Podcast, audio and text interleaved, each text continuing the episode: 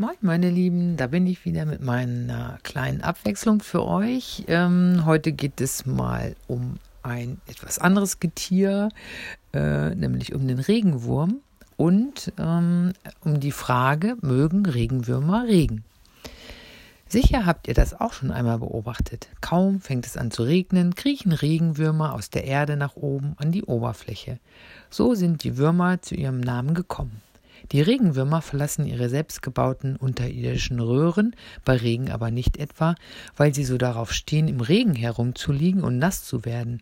Vielmehr fliehen sie nach oben, weil sie Angst haben, in der Erde zu ertrinken. Denn wenn es anfängt zu regnen, fließt das Wasser schnell in ihre Wohnungen unter der Erde und sammelt sich dort. Durch das Wasser in ihren Gängen bekommen sie nicht mehr genügend Sauerstoff. Das könnt ihr euch so ähnlich vorstellen, als wenn ihr in einer Röhrenwasserrutsche wärt, die jemand allmählich mit Wasser flutet. Wenn die Regenwürmer unten blieben, würden sie nach einiger Zeit ertrinken. Gute Schwimmer sind sie nämlich nicht. In einem Glas mit frischem Wasser könnten sie zwar einige Stunden überleben, weil in frischem Wasser noch recht viel Sauerstoff ist, aber in abgestandenem altem Wasser wären sie schon nach wenigen Minuten tot. Sie atmen den Sauerstoff über ihre Haut ein. Wissenschaftler rätseln noch, was genau die Regenwürmer aus ihren Wohnungen vertreibt. Machen sie sich erst auf den Weg an die Erdoberfläche, wenn das Wasser schon in ihr unterirdisches Labyrinth läuft?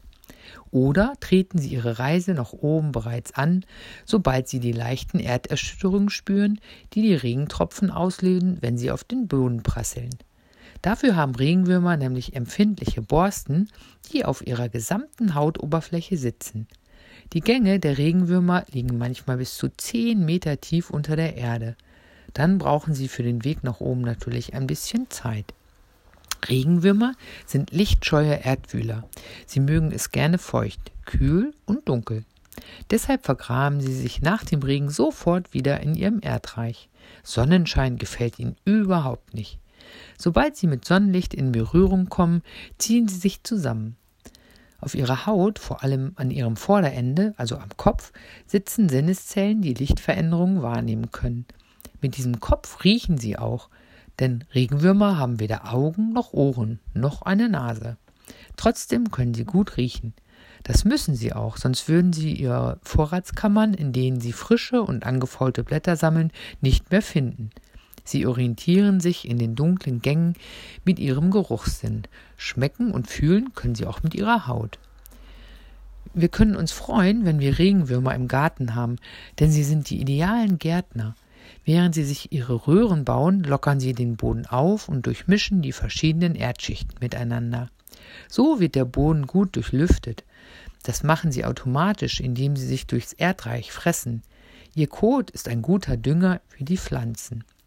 Während sie sich durchfuttern, nehmen sie selbst kleinste Pflanzenteilchen auf.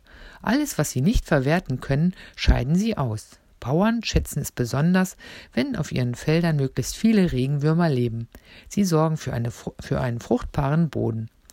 Durch ihre fleißige Arbeit wächst dort fast die doppelte Menge an Weizen als auf einem Feld ohne die kleinen Helfer. Die Erde braucht also die Regenwürmer und umgekehrt. Ohne Erde sind Regenwürmer verloren. Wenn sie sich nicht einbullen können, trocknen sie irgendwann aus. Also solltet ihr einen verehrten Regenwurm auf der Straße finden, setzt ihn am besten auf das nächste Beet oder die nächste Wiese zurück. Dann freut sich nicht nur der kleine Wurm, auch den Pflanzen ist damit geholfen. Übrigens, in Australien leben die längsten Regenwürmer der Welt, Giant Earthworms, das heißt übersetzt Riesenerdwürmer. Sie können über zwei Meter lang werden und sind dabei auch kräftig gefärbt, wie Schlangen. In den Garten, fertig, los. Du kannst selbst beobachten, wie sich der Regenwurm bei Regen verhält, indem du dir ein eigenes Regenwurmhaus baust. Dafür brauchst du ein großes Gurkenglas, feuchte Erde, Zwiebelreste, Kaffeesatz, einige zerkleinerte Blätter und ein paar Regenwürmer. Die findest du ganz leicht, nachdem es geregnet hat. Erst füllst du ein bisschen Erde ins Glas, dann tust du die Würmer hinein. Oben auf die Erde legst du Zwiebelreste, Kaffeesatz und Blätter. Wenn du ein bisschen Wasser ins Glas gießt, kannst du beobachten, wie schnell sie nach oben kriechen. So, meine Lieben, das war mein Podcast für heute. Äh, ein bisschen tiefer gelegen in der Erde. Äh, ich hoffe, dass ihr ein bisschen Spaß dran hattet und wir hören uns morgen wieder. Macht's gut. Ciao.